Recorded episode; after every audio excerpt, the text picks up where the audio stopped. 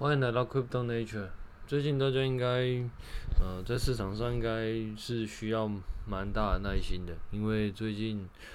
呃，应该说从二零二二年以来到目前为止，整个市场的难度应该是跟往常相比，应该是属于难很多的状况。那其实这中间有很多种不同的因素啦，包含就是升息啊，包含一些呃战争啊，还包含一些。其他的有的没有的状况，所以会导致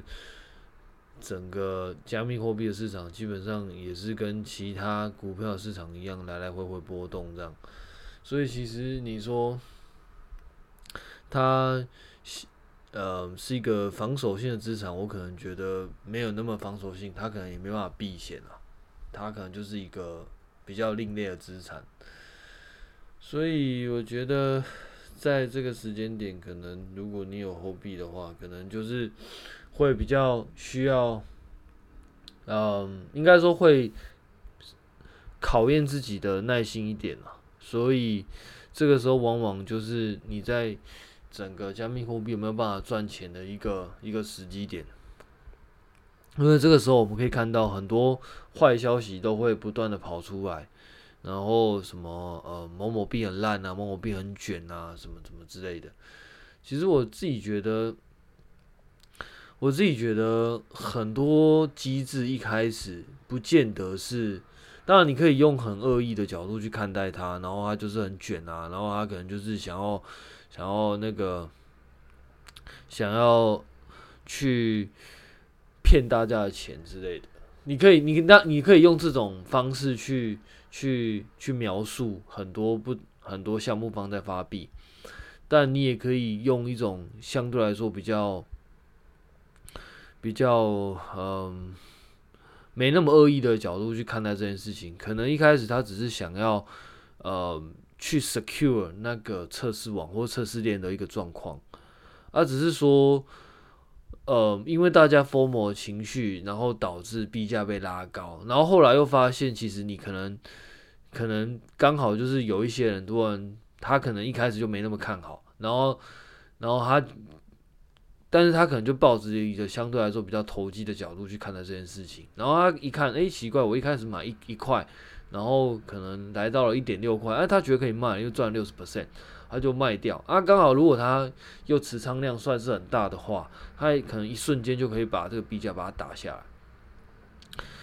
那一。一旦有人把币价打下来，因为你看嘛，其实一开始它本来就是一个共识比较薄弱的链，甚至你可以把它讲成空气币都没关系。但 anyway，反正就是它本来就是共识很比较相对来说比较低的链，然后一下子就被砍了几档，以后可能陆陆续续又被又又被人踩人，然后整个导致币价一直往下拉。那那当然，你在事后看，你可能就觉得这个机制真的很烂啊，然后就是项目方在操控币价什么的。当然，我们并不确定项目方是不是到底在操控币价，我也不确定，因为事实上我们不确定谁做什么事情。但是，嗯，但是其实你都是可以去，就是去控制那个风险的。我我自己是觉得。很多机制，它一开始诉诸的理由，其实你可以很从很呃正面的角度去看待它，你也可以从很负面的角度看待它。但是你自己去参与，你你都已经了解那个规则，然后你自己去参与，参与之后你被套，然后就说这个东西很烂。我觉得这个真的是很一个很奇怪的。很很很奇怪的说法啦，就是你你如果觉得这东西不好，或者说你觉得这个东西它就是很差，其实我觉得是 OK 的，就是你就不要去投就好了。那但但是你会愿意投，就某种程度上代表，要么代表你就是想要投机，啊，另外一种就是你其实一开始是看好的，啊。大概也就这两种，我相信如果如果你看坏它的话，你大概也不会特别去投。那你基本上的投机，那基本上跑得慢，那就没没什么话说嘛，因为因为本来就投机，你你本来打这种事件型交易的，你本来就是必须要，你必须要有你自己的策略，然后你必须要你有你自己的那个，嗯、就是如果你是走短线的，那你可能就手速要快，什么时候出，你都要自己要想好。啊，如果你看好的，那因为币价跌，你又看坏，这这个本身也很奇怪。那那。当然，你可以，你可以因为某某一个事件，然后你本来看好它，然后你看坏它。但我觉得，不论你，不论你看坏，或者说不不论你本来看好，然后后来看坏，或者说你本来就看坏，但我都觉得看坏就不要去投它就好了。其实你没有必要去去说这个这个链很很不好或者什么的。当然，其实我觉得。我我我也可以体会这种心情啊，就是可能亏钱了，然后就觉得这东西嗯没那么好啊，或者什么的。我觉得这完全是可以理解的。但但我觉得，如果你今天要打短线的，或者说你今天是做做交易的，你今天情绪波动这么大，我自己觉得是呃没有那么嗯没有那么好啦，因为。因为这代表你的那个情那个转折情绪的转折，其实落差太大，你太跟着市场的情绪跑了。因为你会看见现在其实基本上很多币就会被啊被大家骂到不行。可是这些币其实在在呃上一轮牛市的时候，基本上是大家追捧的币。哼，这其实我我自己是觉得。这东西真的是很讽刺啊！那你就会，然后你就会在这个时候发现，就是会有很多很负面的状的言论出现，什么某某某某方就是在炒币，就是在炒币啊，都在骗钱，都在圈钱啊。当然，rug 的部分我们先就，它就是确定的嘛。可是其他很多东西，其实我们不确定是不是呃项目方有在做这样的事情，或者是说怎么样。那你，那你在本来就了解这个机制的状况下，那你还就是你去投，然后投完，那那当你没有符合你预期的时候，或者是说怎么样的时候，你就你就一直呃，就是讲一些很负面话。我自己觉得这个，嗯，这个状况应该不是很好了。当然，我相信。就算你用这种这么情绪的那个角度去看待，一定也有人可以赚得到钱了。我只是觉得，嗯，我只是觉得，就是用这种转折这么大的那个角度去看待这些专案、这些投资专案，我自己觉得其实是蛮危险的，因为你很容易。你很容易在这种情绪的转折下做出一些比较没那么好的决定，然后二来是其实整个币圈的那个跑道其实是很长的。如果你认你真的认为这个东西是有前途的话，其实整个 B 圈的跑道是非常非常长的。那嗯，短线上的波动其实是很难以去预测的。那现在短线上不好，当然你可以减码或者怎么样。可是你去骂他，如果真的呃再过一段时间他回来了，那不就觉得就是就会觉得很讽刺啦。我自己我自己是觉得很讽刺，因为因为因为其实呃我就不指明是哪一个啦，可是可是。你常常会看到很多币圈的新闻，就会觉得自己好像身处在一个平行时空。在在上链的时候，可能大家觉得哇，这个东西真的很好啊，什么什么百倍项目啊，然后什么什么，这是会会翻几倍几倍几倍啊，然后大家都说要 all in 啊，然后等到真的上线之后，然后呃，你就会发现，你就会发现就是呃，如果它持续。通常来说都是破发啦，就是应该说，通常来说，币价就是，呃，当你真的上市之后，就是上那个币圈的交易所，或者说上上真的在发币的时候，你可以买的时候，通常币价都是一路往下不回头了。大部分的状况来说，当然有人会怪是机制的问题，比如说拍卖啊，比如说什么 IDO、什么竞标什么的，都就是很很卷、很圈钱，然后没有下盘什么的。但我自己觉得，但我自己觉得，一来是这些东西本来风险就是高的，二来就是这些机制，你既然是 decentralized 的，就代表它并没有什么机制是一定是最好的，就是很多人都会会觉得，其实你今天项目方你今天弄，你就应该弄一个很公平的、很公平的机制啊，很好的机制，去让大家不会犯这样的错。然后项目方必须要去去去控管什么的，那我觉得就很奇怪啊。你今天在 decentralize，你不就是应该大家就是大家共识觉得怎么样就怎么样嘛？那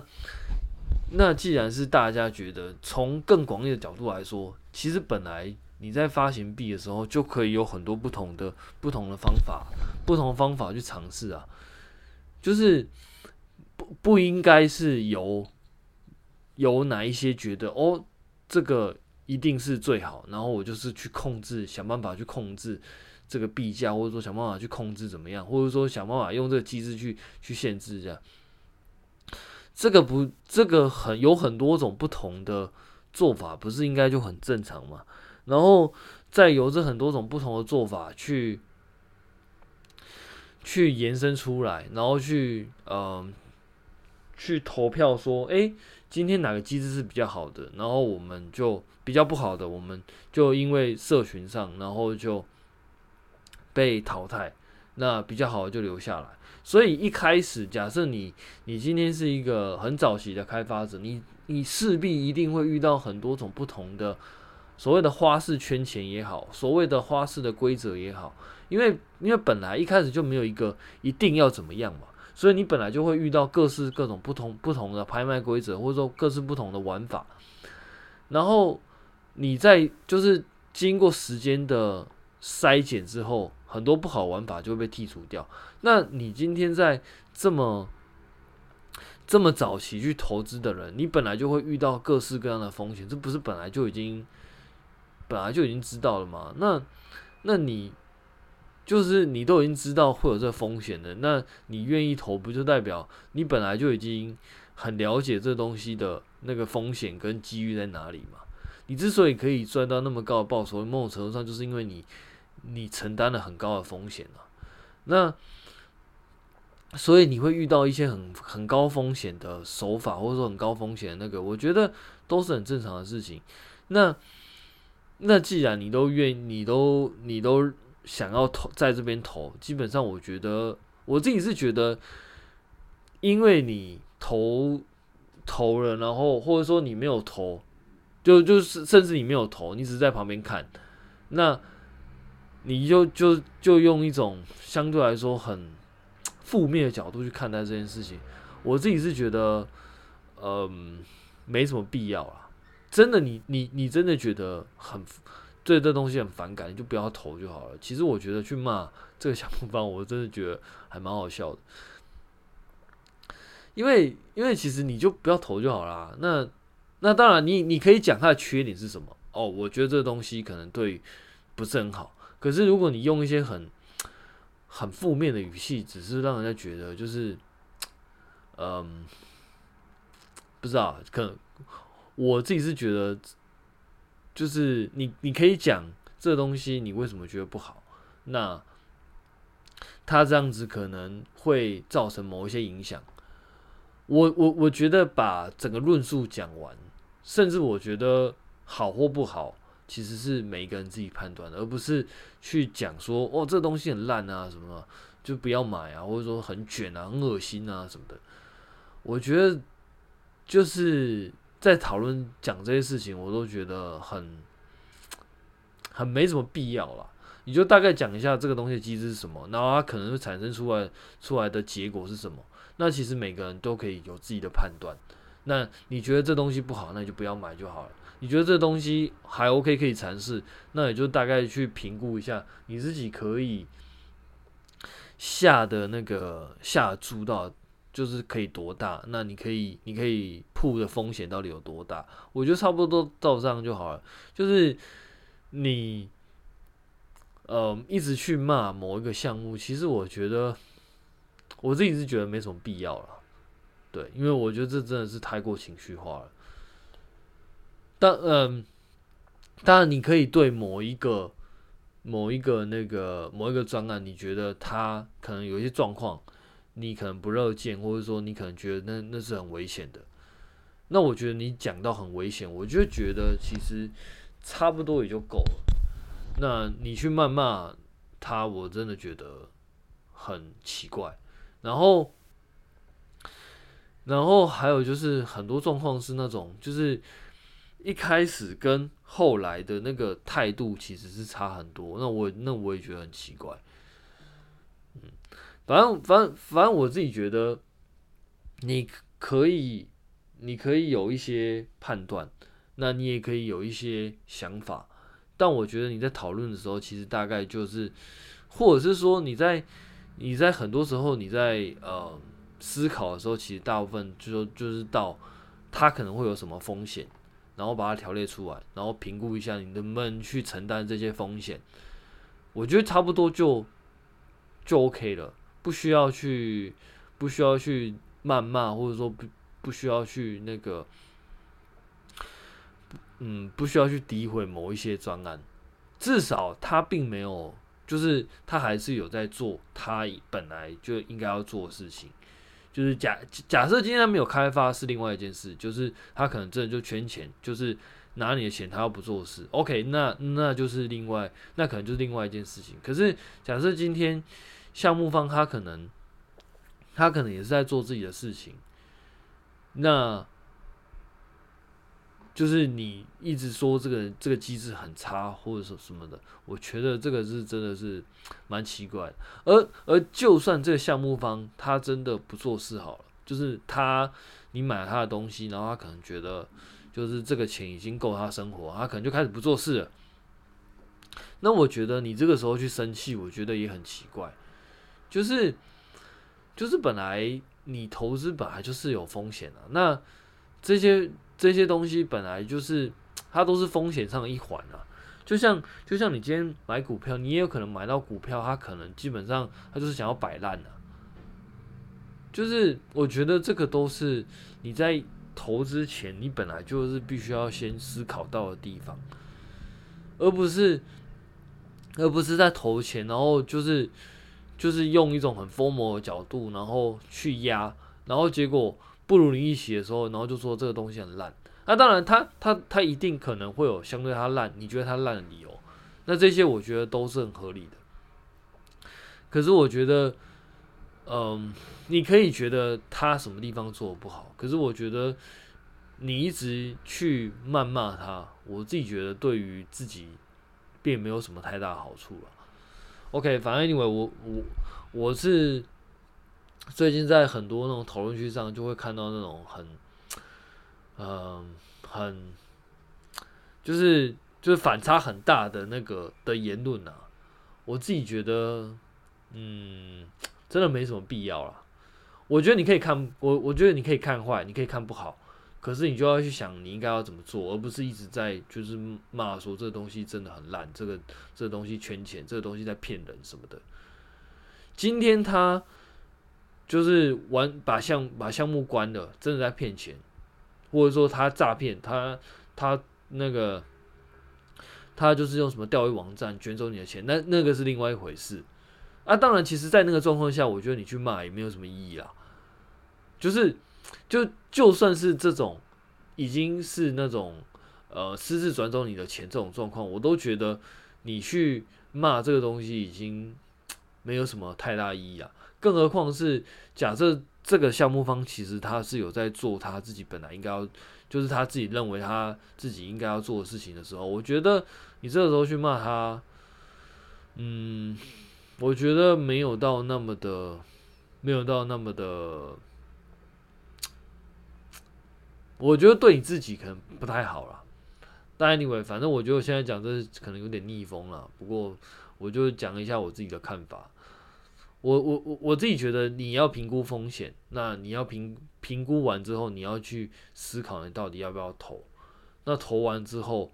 好，当然是就是如果结果是好的，那当然就是就是皆大欢喜。可是如果是不好的话，我觉得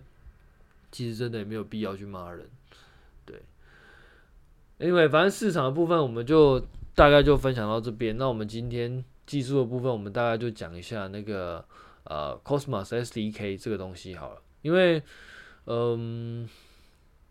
我们讲 Cosmos 到现在应该有几集了，但是大概都没有讲到 Cosmos SDK 它的原理。那当然，在早期的那个节目里面，我事实上是有稍微提到一点，大概在比较 ABX 啊、那个 Tendermint 跟那个呃 Polkadot 的时候，那个时候我有讲过。但 anyway，反正现在我又花多一点时间，更了解 Cosmos SDK 这个东西，然后我就在这边跟大家分享多一点东西。这样，首先 Cosmos SDK 什么什么是 SDK？SDK 是 SDK 是一个 Software Development Kit，然后你可以把它想成是，嗯。假设你今天盖房子，那你一开始盖房子，假设你是全世界第一个盖房子的，那等于你什么材料都没有，你可能没有那个，你可能不知道怎么做钢筋水泥，所以你必须要从钢筋厂开始自己建造，你可能要从水泥自己去调，然后你可能那些砖块啊什么，你都要自己做。那这个状况呢，我们把它称之为就是你是 build from 就是你是从零开始打，build from scratch，就是什么都没有，然后你开始就是自己一个人做。可是假设今天呢，呃，有一些你有一些现成的工具可以用，比如说你可能有一些什么呃砂轮机可以用，或者说你可能有一些搅拌机可以用，所以你你事实上已经有。呃，一些工具可以帮你用，你不是从零开始打的，这东西我们叫做 tool，你有一些工具可以用。可是假设今天连造房子的流程都帮你都都已经有了，你可能就是照这个流程走。那当然，这个流程可能会有一些可以让你修改的东西，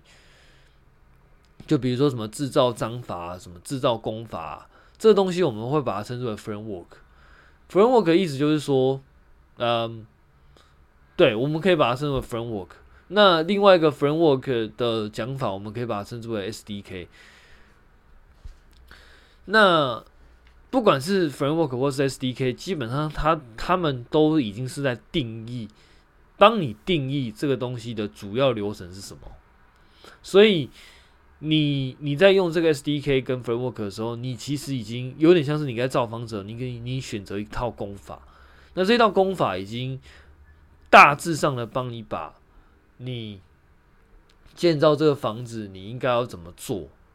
的这件事情，已经帮你把它定义好了。也就是说，你可能一开始你可能要打地基啊，地基要打多久，然后地基要怎么打，其实这个 framework 已经都帮你去定义好了。你可能就照这 framework 走，当然你可以有一些你自己的修改，我觉得这是没有问题的。只是说原则上。这个 framework 已经帮你定义好这些事情，那这样子有什么好处呢？第一个好处就是你不用什么东西都自己来，很多东西你可以参考别人的，因为因为事实上可能造房子一百间房子里面有就大概呃这一百间房子里面大概有六成的东西可能是大家可以共用的，比如说钢筋水泥可能是大家可以共用的，比如说地基的工法可能是大家可以共用的，因为大家都要防震嘛。那防震可能有很多等级，那最基本的可能大家都一样之类的，像这样子的东西就是大家可以共用，你不用是自己再从头自己去磕，因为其实大家共用的一个好处就是，嗯，就是它会经过很多很多人的筛选，就是假设今天我觉得这个东西不好，我就会开始去 polish 它，就是我要怎么改比较好，然后大家觉得，诶，你这改的比以往都要好，那我们以后就采用这个方式。对，这这这个就是我回回呃呼应刚刚我们讲，这其实就是我觉得 open source 或 decentralized 的好处，因为你去共享的状况下的话，你就会有很多可以大家共用的东西。我觉得这对大家来说是好的。那相对来说，假设你今天是第一个做的，你一定会遇到很多雷，你一定会遇到很多很鸡巴的状况。可是这很，这也是很正常的，因为假设你做出来，你就是第一个做的，你本来风险就比较高，所以就是说你你的收益本来也就比较高。对，那所以假设你今天没有承担那个风险，你可能也不一定有那个收益。其实我我所以所以所以我觉得，嗯，我我我觉得你都已经知道你会有那个风险了，然后你就是可能不如预期，你怪罪那个风险，我觉得这很奇怪。好，Anyway，讲讲回来这边，嗯，你你有这个 framework，然后你透过这个 framework 去 build from，就是去 build 你自己的东西。这东西我们把它称为 framework 或是 SDK。好，那 Cosmos SDK 就是 Cosmos 这个生态系里面打造出来可以让大家产生链的一个 SDK，一个 framework。也就是说，它已经帮你把这个链执行的流程都已经把它定义到呃一定程度了。那你可能就是照这个链。它这个 framework 的定义去打造你自己的链，相对来说你就会快很多，所以它就会有很多东西是可以共用的。我们可以把整个 Cosmos SDK 拆成两个，大致上拆成两个部分。第一个部分是 App 端，然后第二个端是共识端，分别是 Cosmos SDK 的 APP APP 啊、App Layer，然后另外一个是那个 Tendermint。Tendermint 就是那个 Cosmos 用的第，就是它预设用的共识结构。那共识呢，基本上我们以前有讲过很多共识，比如说像 Bitcoin 它的共识就是 PO Proof Work，那 ETH 现在也是 Proof Work，然后那个嗯 Polkadot 它是 NPOS，然后那个 Solana 是 Proof of History。那在那个嗯，Cosmos 这边呢，它也算是它预设，它因之所以叫预设，就是这个共识你其实是可以换的。但目前来说，它是用 Tendermint 这个共识去做。那这个 Tendermint 它是属于 POS 的一种，它是属于拜占庭协议的一的的一个变形。那所以它当然就就为什么叫那个 SDK，就是。你可以换掉这个 Tendermint。你你你假设你觉得你自己有一个更好的共识的话，你可以嗯写一个新的共识去取代一个取代这个 Tendermint。我们举一个例子，就是现在 Tendermint 有两个不同的实作，第一个是 g o l a n 本身 Tendermint，这是一开始最早的实作。然后在那个 Informal 这家公司，它现在也是。Cosmos 生态系的其中一个开发、开发、开发团队，那这个开发团队开发了一个叫 Tendermint RS，就是用 Rust 去实做的。那它这个东西的特别是它还有 TOS，它是一个用那个 Formal Verification 去去去辅助而写成的一个 Tendermint 的实作。所以你可你未来可能就会有两个不同的共识可以可以选。事实上，现在有很多。新的链已经采用这个那个 I 那 Rust 版本去实作了。好，Anyway，所以 Cosmos SDK 本身可以分为两个部分，一个部分是 App 层，然后另外一个部分是共识层。我们今天先讲那个，呃，我们先先讲这两个部分的那个那个呃相，就是大概讲一下这两个部分的各自的的角色。然后这两个之间的关系，那如果有时间的话，我们就开就继续讲那个 Cosmos App Layer 它本身在做什么事情，就是更细部的讲啊。那可能剩下可能就是下一集或下下一集再讲这样，因为其实这东西可以讲蛮多，就是可以延伸出蛮多东西可以讲的。那当然，这这这个也是我自己比较喜欢讲的啦，我自己就是比较喜欢讲这些技，就是就是软体技术的东西。那当然，嗯。对，所以所以前面那些币价其实相对来说，呃，那当然也是我想讲，只是说就可能没那么那个，但但可能，嗯，anyway，反正就是如果你对这些东西没有很有兴趣的话，其实你就可以就是不用听了，我觉得也没差，反正就是你高兴就好。那如果你有兴趣的话，你可能就听听看，听听看，然后我不建议你就直接。听我的，然后就相信。我会建议你，你听我，你听我讲的这些东西，那你可以自己想想看合不合理。如果你觉得，不管你觉应该说，不管你觉得合不合理，你都应该要去看一下 Cosmos 它 SDK 里面的控然后去验证一下跟我讲的到底差异跟跟差别在哪里。我觉得这个应该是比较健康的状况。不要因为我讲什么，然后就觉得哦，Cosmos 应该就是什么东西。我觉得可能没，可能不是那么好了。